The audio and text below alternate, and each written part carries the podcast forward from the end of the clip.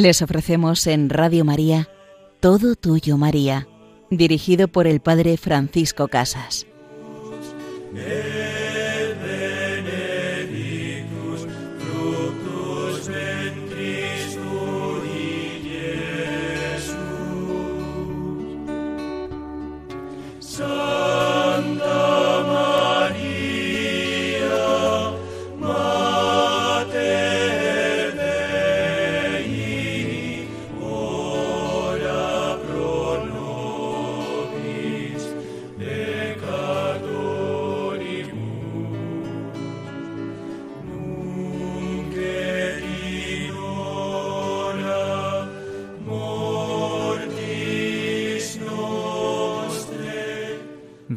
Por nosotros, Santa Madre de Dios, ahora y en la hora de nuestra muerte. En este programa de Todo Tuyo, María, vamos a hablar sobre qué hiciste tú, querida Madre, en aquel día de la pasión de tu Hijo Jesús, cuando después de morir en la cruz, lo enterraste en un sepulcro nuevo en el que nadie había sido enterrado todavía, como tu corazón traspasado también por el dolor, al ver a tu Hijo morir en la cruz y entregarlo como madre, pues allí permaneciste en pie, ahora vuelves a tu vida, vuelves al hogar, vuelves a aquel cenáculo, y vamos a profundizar en aquel misterio de aquella jornada del sábado santo, ese día de espera, de silencio, de profunda meditación. Y también veremos en este programa qué hizo tu Hijo Jesús en aquellos días desde que murió hasta el día glorioso de la resurrección, uno de los grandes misterios de nuestra fe, pero que recogemos también en el credo y así lo profesamos, descendió a los infiernos. Pues en este programa vamos a intentar profundizar un poco en este misterio de nuestra fe. Pues comenzamos viendo cómo en aquella tarde noche del Viernes Santo Tú con José de Arimatea y otras mujeres enterrasteis el cuerpo de tu amado Hijo Jesús, ese cuerpo que habías acariciado y acunado en Belén, ese cuerpo y esa vida a la que habías acompañado durante tantos años, treinta de vida oculta, tres de vida pública, y tú, María, fuiste haciendo ese itinerario de fe, acompañando a tu Hijo Jesús, unas veces desde cerca, otras veces un poco más lejos, pero siempre ahí, junto a Él, como esa madre que nunca se cansa de esperar, que nunca se cansa de amar, que nunca se cansa de ofrecer a su Hijo. Y te vemos ahora, una madre viuda, pues habías perdido a tu esposo, a San José, y una madre que se queda sin su Hijo, su Hijo amado, sin el Mesías prometido. Y vemos como en esa tarde María va a la cabeza de las almas asociadas a la pasión de Cristo, asociadas a la redención. María es reina de los mártires. El dolor que hería el corazón de Cristo también atravesó su corazón. Las llagas que desgarraban el cuerpo de Cristo también desgarraban el corazón de la Virgen. Por eso tú, querida Madre, vas a la cabeza de las almas que teniendo en poco los sufrimientos personales, se duelen de los sufrimientos de Jesús, perseguido en su iglesia, y se duelen con ese corazón, en ella corazón de madre, de esposa, y en nosotros también corazón de hijo y corazón de hermano. Se duelen sin guardar la menor amargura contra los impíos que la causan. María, Tú no tienes amargura contra los verdugos. María, tú los amas. Son tus hijos también. Y esto es lo característico de la Virgen María en la Pasión. Sufre sin amargura contra los que han crucificado a su Hijo, pidiendo al contrario por ellos, ofreciéndose con Jesús por ellos. María, en su soledad, mientras llevaba en su corazón la pasión de Cristo y la muerte, tenía al mismo tiempo una fe firme en la resurrección. María debió de repetirse continuamente las palabras con las que Jesús había anunciado tantas veces la pasión y la resurrección. El Hijo del Hombre será apresado, condenado a muerte, pero al tercer día resucitará. Y así María va viviendo la pasión, ha ido aprendiendo de su Hijo a entregar la vida, a tener ese corazón manso y humilde. Se encuentra ahora María en la tiniebla de la desolación en ese momento, pero está unida a la voluntad de Dios y llena de esperanza en la resurrección. María está sumergida en el sufrimiento, en el dolor sereno, profundo, está segura de que Jesús resucitará. Pero ¿cómo pasará esto? ¿Cómo sucederá? María no lo sabe, lo ignora. Está caminando adelante en el itinerario de la fe, en su obediencia de fe, en la oscuridad de la fe. Pero María sabe con seguridad de fe que Jesús resucitará. María sabe que llegado el tercer día, su Hijo Jesús resucitará.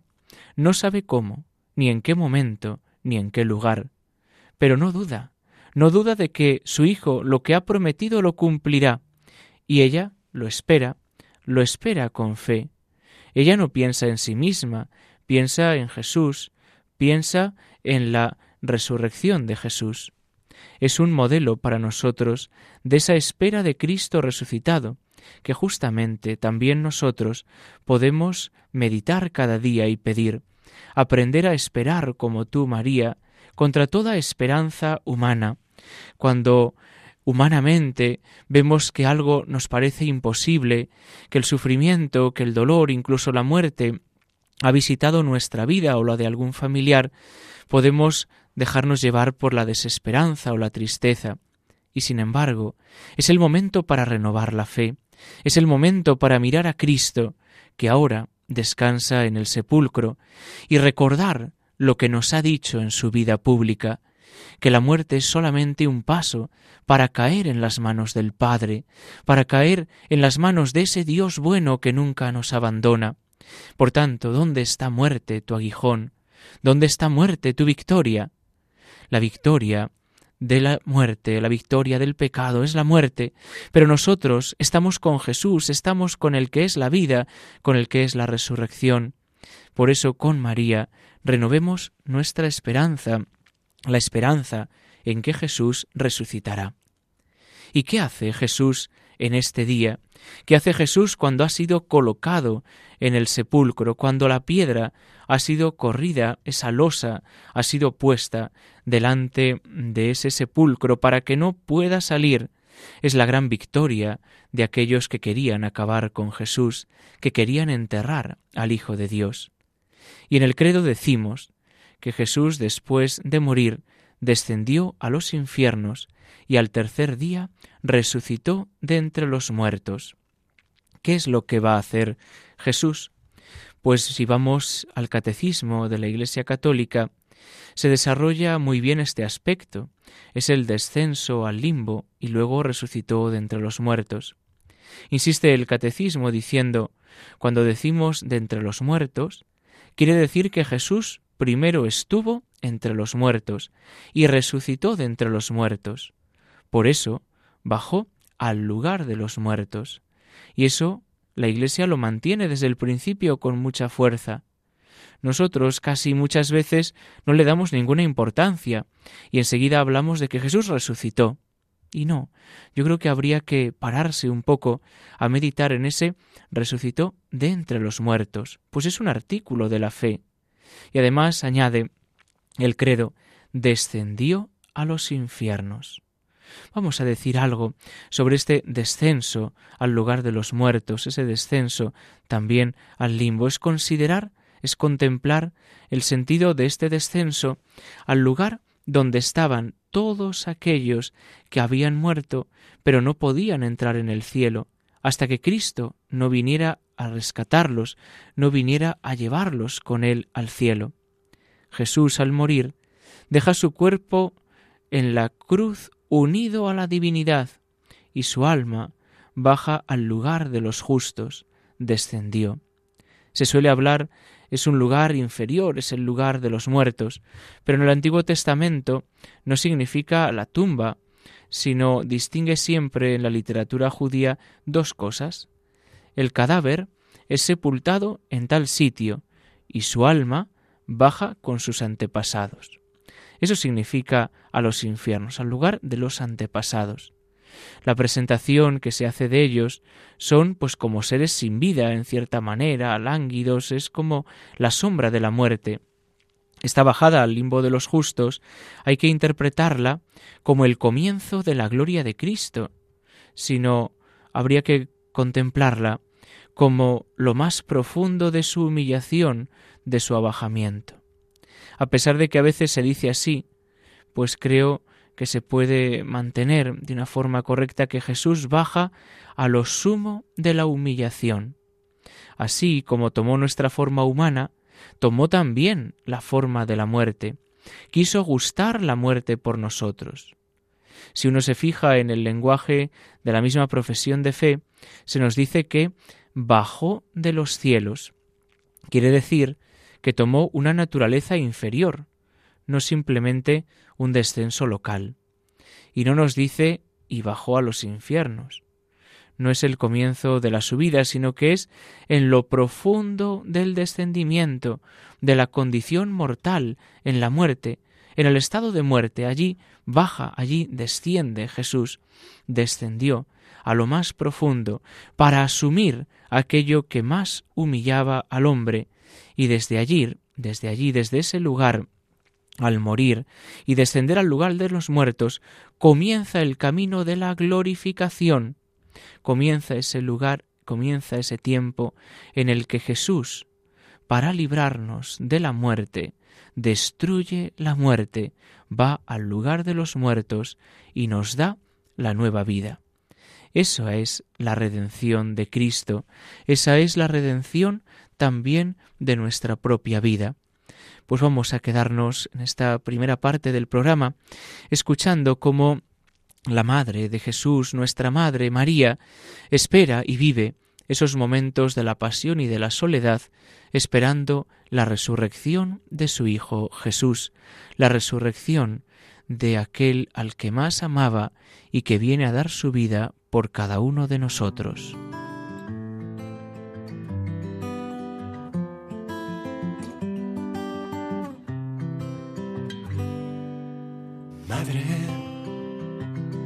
vale todo el universo y el poder. Frente a una sola llaga de tu hijo, madre, que ven tus ojos cuando lloras junto a él.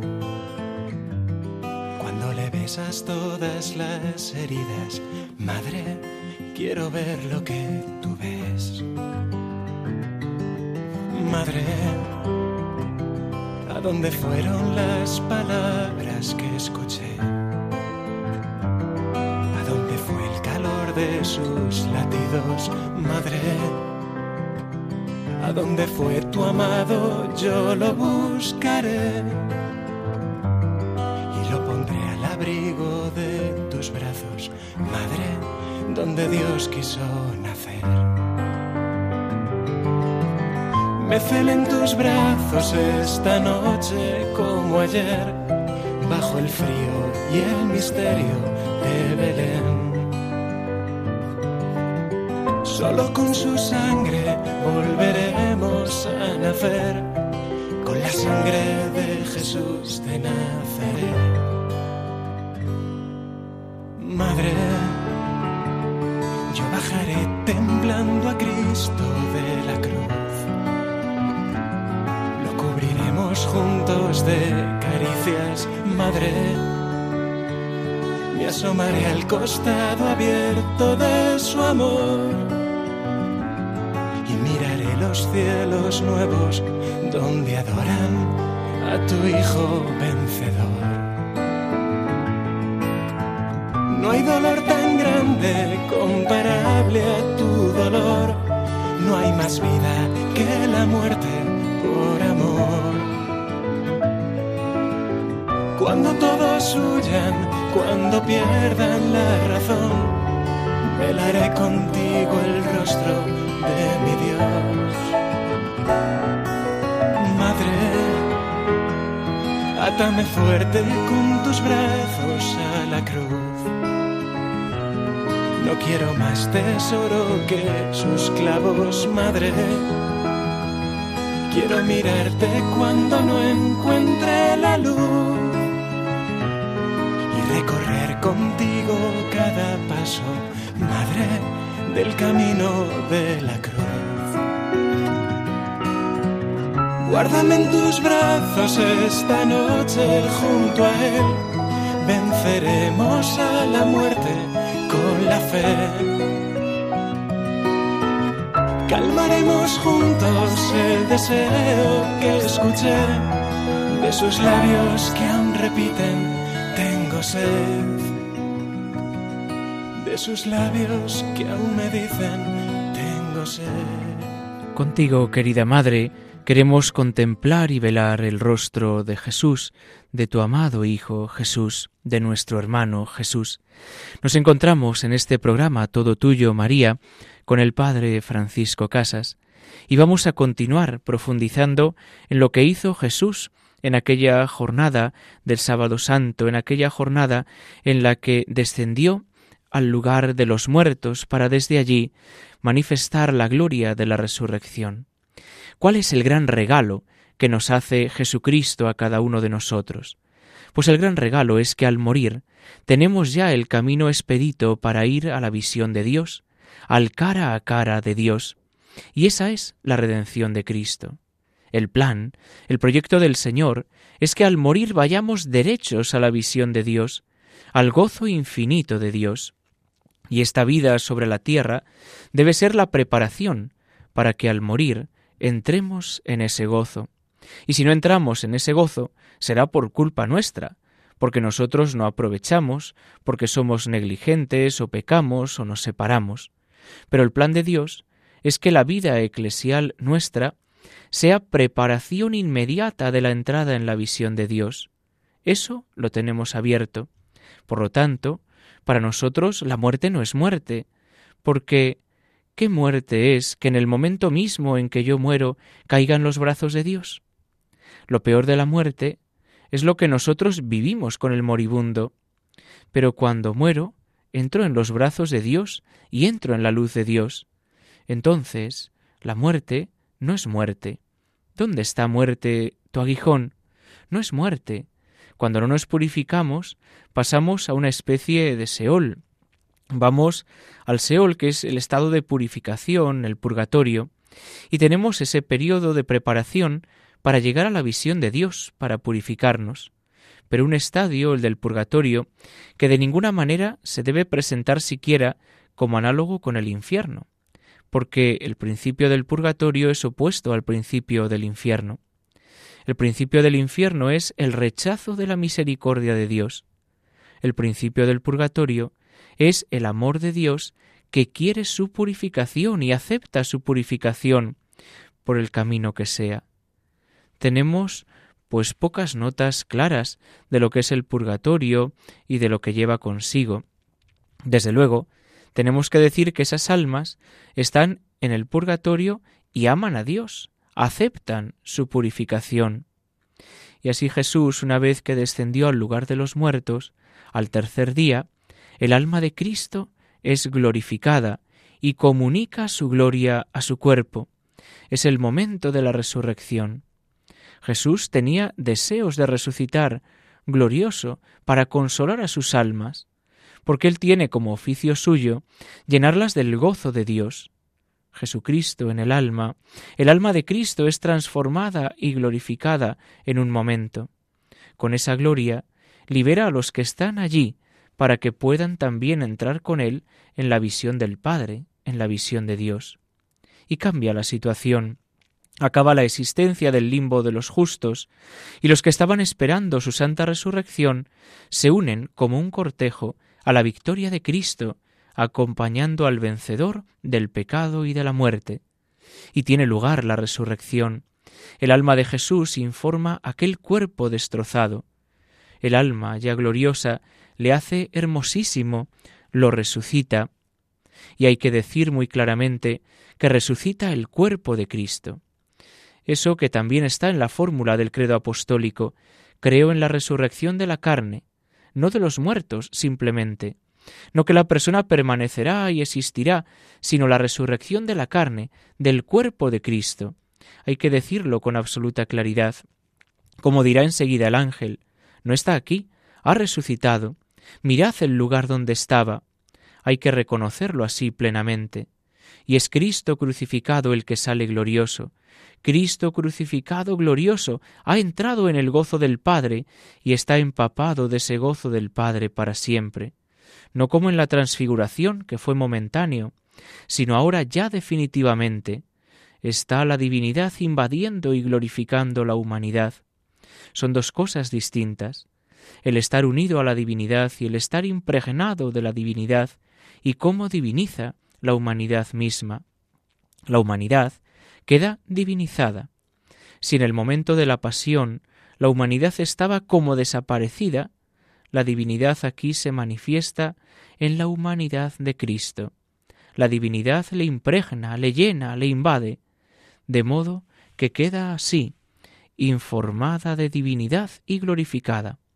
El consuelo de Cristo en ese momento es su divinidad, es la que le llena en su misma humanidad.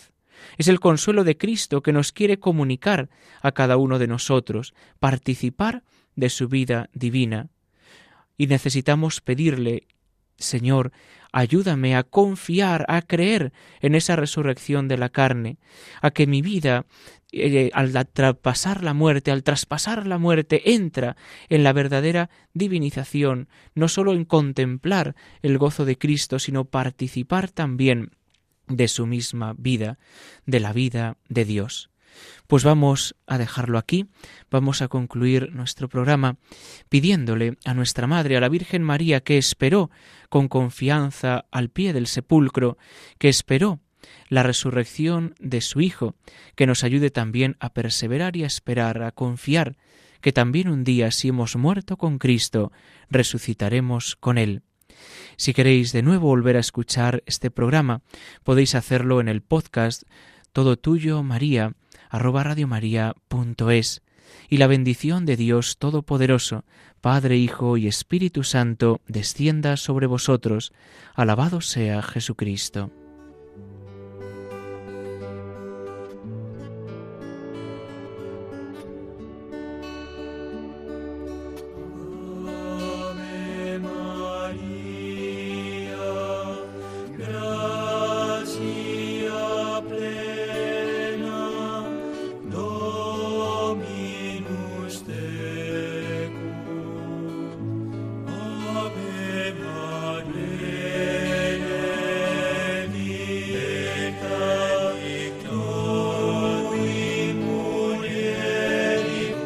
Han escuchado Todo Tuyo María con el Padre Francisco Casas.